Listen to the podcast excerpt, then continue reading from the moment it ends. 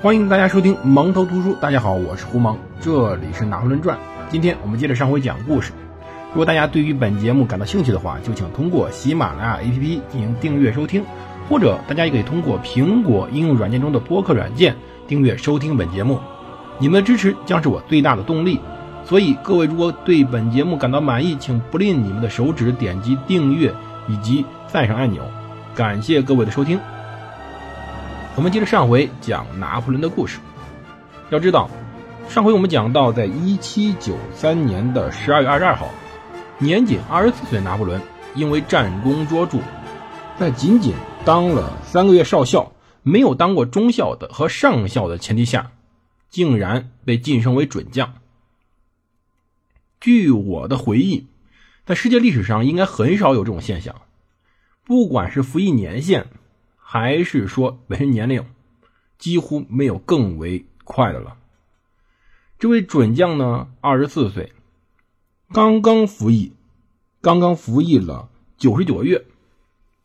而且更可笑的是，我们刚才反复讲过嘛，九十九个月的服役期间，竟然有接近五年，就五十八个月时间，他是在请假，在各种理由的请假，回他的科西嘉岛处理自己私事儿。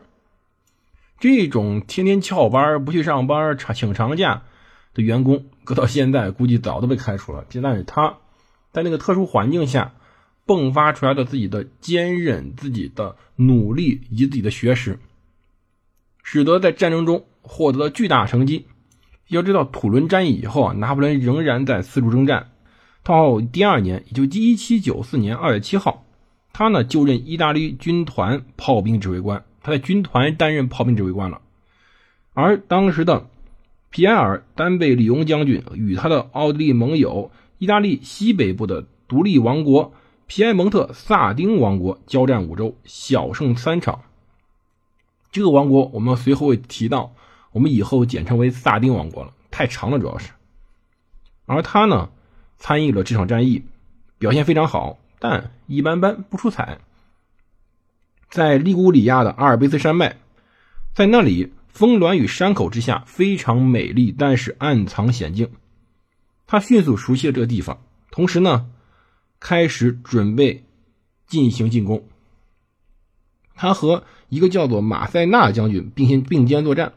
到五月，马塞纳呢成功的把萨丁军逐出了文蒂米利亚，并且从侧翼包抄了腾达山口。他击败了奥萨联军。于此得到一个绰号，叫做“胜利的宠儿”。这场战役很快结束，并没有拖太长时间。到夏初，拿破仑已经返回到尼斯了。他开始追求尼斯旁边昂蒂布的漂亮姑娘欧仁妮·德西雷·克拉里。拿破仑二十四了，要知道，追女孩太正常了。这位德西雷小姐呢，年方二八，刚十六岁。她的父亲已经过世了，是之前的保王党人。也是一位非常富裕的织物商、肥皂商。在一七九四年八月一号，德西雷的姐姐朱莉嫁与拿破仑之兄约瑟夫，也就是说，德西雷姐姐成了他自己的嫂子。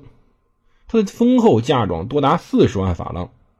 波拿巴家族金钱困扰终于解决了，而拿破仑本人呢，与德西雷几乎靠书信交往。到第二年四月，两人订婚。在一年前。他弟弟十九岁的吕西安呢，迎娶了二十二岁的克里斯蒂娜·布瓦耶。她是旅馆旅店老板的女儿，虽然非常漂亮，但是呢不怎么识字儿。可以说，在这一期间内，整个波拿巴家族在拿破仑获得将军头衔以后，都过得不错，还解决了几位兄弟的终身大事问题。到四月份，拿破仑呢向当时的公共安全委员会递交了经萨丁入侵意大利的计划。而意大利军团的成员奥古斯丁·罗伯斯比尔将其携到巴黎。好在计划书呢，并非拿破仑亲笔写成，他是当时朱诺写的，所以字迹非常清晰。然而，观点主要拿破仑提出来的。拿破仑提出了，比如不可分头行动，必须合进进兵，必须击败奥地利。一旦成功，西班牙和意大利不战自溃。头脑发热的人呢，想打马德里，应该着重防守法西边界，入侵萨丁。甚至在那时啊，他都开始想到要集中军队权力。他提议说要把阿尔卑斯军团和意大利军团统一调配。在此期间，他干得非常好。而在战役期间，他获得了当时官方晋升旅级将军，也就是当时的准将的劝书。准将这个词啊，我们中国没有，我们中国只有大校。当然，当年没有设准将，可能考虑到有因素，就是我们中国呢，如果设准将的话，将领数量太多了，可能成世界第一了。而实际上，准将到底是不是将军，各国规定不一，但准将的意思基本上是统一的，就是旅将军。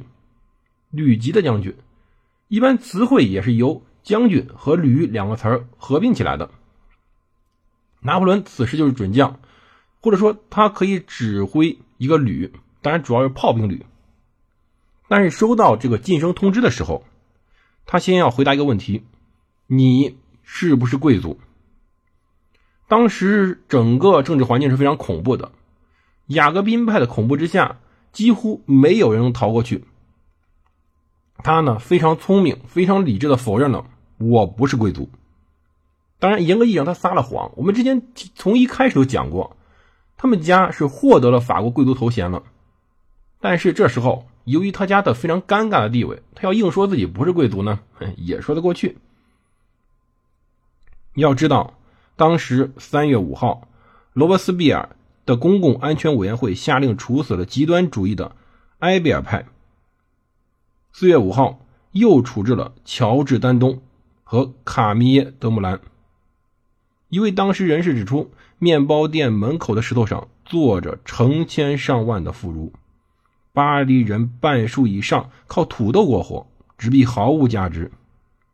显而易见，当时的雅各宾派既拿不出实物，也无法实现和平，巴黎人民蠢蠢欲动。我们要这里提一提到当时这个雅各宾派到底干什么了？我们之前一直在讲，虽然当时法国大革命参与者众多，由于参与者众多，各个阶级的想法也不一样，因此在巴黎执政的人呢，也如走马灯之间不停的换。从最早的那些大资本家们，到后来的吉伦特派，再后来雅各宾派推翻吉伦特派，像走马灯一样。但实际上问题在于根本没有解决任何问题。什么问题呢？吃饭，老百姓可以信奉非常多东西，但是问题第一个信奉的东西叫做我得吃饱肚子，我得有安全。马斯洛提出来了几条最基本的人类需求，生存需求永远是非常重要的。可是实际上，当时的问题是很难生存，没有面包只能吃土豆，这是非常惨的事情。而更严重的是。各处的动乱，最严重的时候我们说过，几乎法国四四处烽烟。那么一方面派兵镇压，一方面就是在国内要开始逮捕那些反对派。但究竟谁是反对派，则由当时雅各宾派派到四处的特派员来指认。所以说这些特派员权力非常之大，这些恐怖组织的执行者有非常大执行余地。恐怖的严重程度呢，往往取决于那个执行者的个性以及外界的形势，甚至说，在这些执行中可能包含有公报私仇的成分。比如说，曾经有一位执行者在处理一个贵族案件时，故意把这个贵族判了死刑。为什么呢？因为这个执行者曾经追求过这个贵族的夫人，但是呢，他被拒绝了。其实追女孩被拒绝太正常了，可是在这个特殊的情况下，这个执行者。心中一狠，竟然公报私仇，把这位贵族家里杀了精光，只留下了这位他曾经追求过的夫人，让他眼睁睁的看着自己的家人、自己的老公、自己的公公婆婆、自己的子女被一个一个的杀死。这也许是他最为残忍的一点。我们这里不评价这个人做法到底是怎么样的，但是大家心里一定有数。当时的镇压是非常残忍的，当然有的部分执行不一样，比如有的部分呢。则坚持容忍友谊和宽宏，很多代表则坚持说杀鸡儆猴，或者说只关不杀，吓吓人就得了。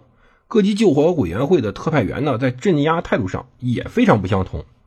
比如说，在一个叫圣波尔县的一个地方，一名特派员仅在弗雷旺一个区就逮捕了一百四十一人，但其他地方的特派员一般就逮捕两三人，或者说逮捕一人。所以各个地方由于这些特派员的个性、这些特派员的想法、这些特派员自己处事方法，甚至说他的私仇原因，逮捕人数不一定相同的。可是要知道这些事儿，这些杀人的残忍会被放大，舆论会非常非常在乎这个事儿。要知道，整个在这时杀了大约有一万七千人左右的人数，但是由于还有其他死于恐怖统治的人数，这个数字可能更高。即使把两军交战中死去的叛乱分子不算在内。这里至少应该加上没有经审判而被处死的人。有时候有些人就是被一纸命令而直接处死的，有的人是死在战场上，有的人是在追捕过程中不肯投降、不肯放下武器而被直接打死的。同时呢，很多很多人是死在监狱里的。当时到底死了多少人，不知道。有学者统计，他叫格里尔统计，认为可能死亡人数在三万五千人到四万人之间。当然也有说死亡人数更多的，而关于嫌疑犯人数，全国全法国可能有三十万左右。生活在这个时代，简直是人生的阴影。所以说，整个巴黎人民当时又开始蠢蠢欲动了，又一场风波即将刮起。而拿破仑此时已身居高层，他一定会被卷入其中。究竟随后的风波以及随后的事件是怎么样？我们下期再讲。